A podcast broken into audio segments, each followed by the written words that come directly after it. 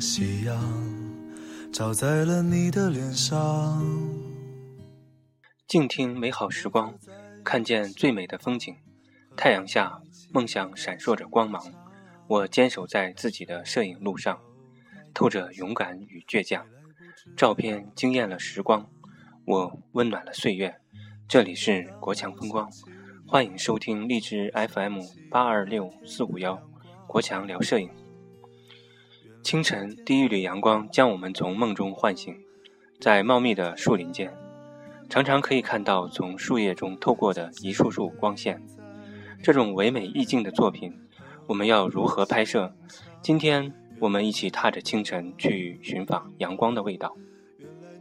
月光，最后都变成我的忧伤，和你不愿意想起。首先，我们来了解一下这种光线是怎样形成的。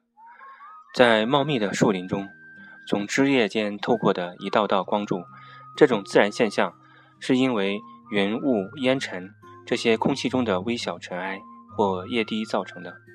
当一束光线透过它们，从入射光的垂直方向可以观察到一条条光亮的通路，这种现象称为丁丁达尔现象。在暗室中。当一束平行光线通过肉眼看来完全透明的胶体，从垂直于光速的方向，可以观察到有浑浊发亮的光柱，其中有微粒闪烁。这种现象也被称为丁达尔效应。丁达尔效应就是粒子对光散射作用的结果，如黑夜中看到的探照灯的光速，晴天时天空中的蓝色，都是粒子对光的散射作用。科科学理论并不一味的冰冷，这种现象和摄影作品有着密切的关系。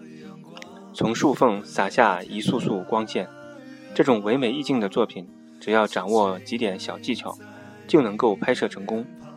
让我们一同来看看怎样把握住这种唯美的画面。当顶光或逆光时，有云的天空和有雾的树林；当厚度。和形状合适时呢，就能观察到散射光下的迷人光芒，摄影师就可以通过曝光轻松拍摄下。首先要寻找绝佳时机，选择树林里的阴影处进行逆光拍摄。雨后的清晨是拍摄的好时机。雨后清晨的树林里经常会弥漫着水汽，树林里的湿度会更大，所以雨后日出，阳光透过树叶的缝隙。这样，我们在光线的垂直的方向观察，就可以明显的看到，微蓝色的光柱在背光阴影的地方会显得十分幽暗。因此呢，我们可以选择比较幽暗的地方进行拍摄。其次是相机设设置的小窍门，在拍摄这种唯美的现象时，我们需要注意的拍摄事项有以下几点，下两点，一是白平衡。第二个是测光。首先是白平衡，一般清晨的时候，雾气受到光照的时候呢，会因为慢慢反射折射出蓝色。我们可以动手设置白白平衡，让这种蓝色呢更加的幽深。将色温呢调制到合适的大小。如果直接将白白平衡设置成白炽灯预设呢？会导致画面呢过于偏蓝。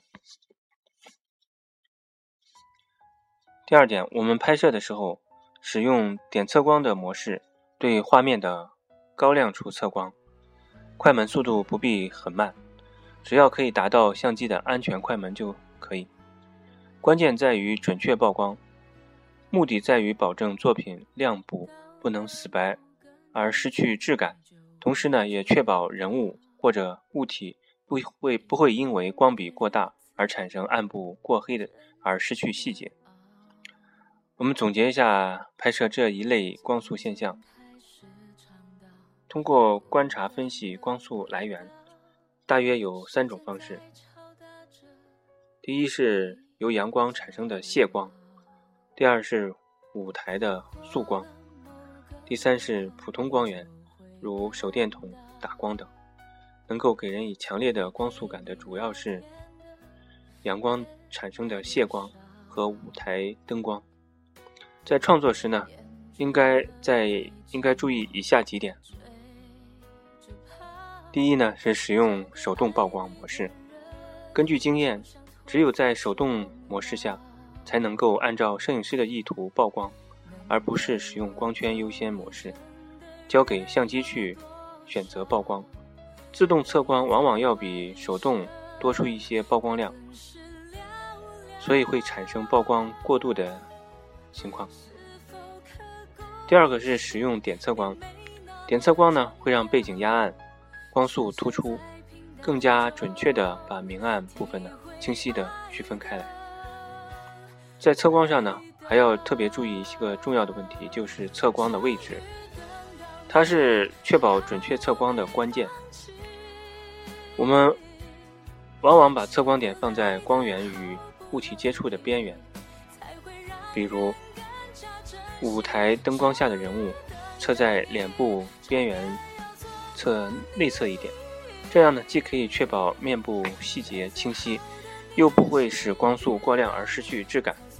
当然，我说的这个位置是个大体的位置，至于在具体拍摄时呢，可以根据具体灯光的情况呢，多拍几张，找出最佳的曝光参数。这也是必须要做的。第三呢，尽量使用三脚架，有条件的尽量使用三脚架，最大限度的把作品。拍清晰，特别是在舞台灯光下，光源往往很复杂，需要三脚架来稳定相机。第四点呢是寻找良好的拍摄角度，选择良好的拍摄角度，目的是正确应用光线。在光线应用上，一般使用侧逆光或者逆光。侧光也有使用逆光的，但逆光呢较难把握。第五点，使用烟雾。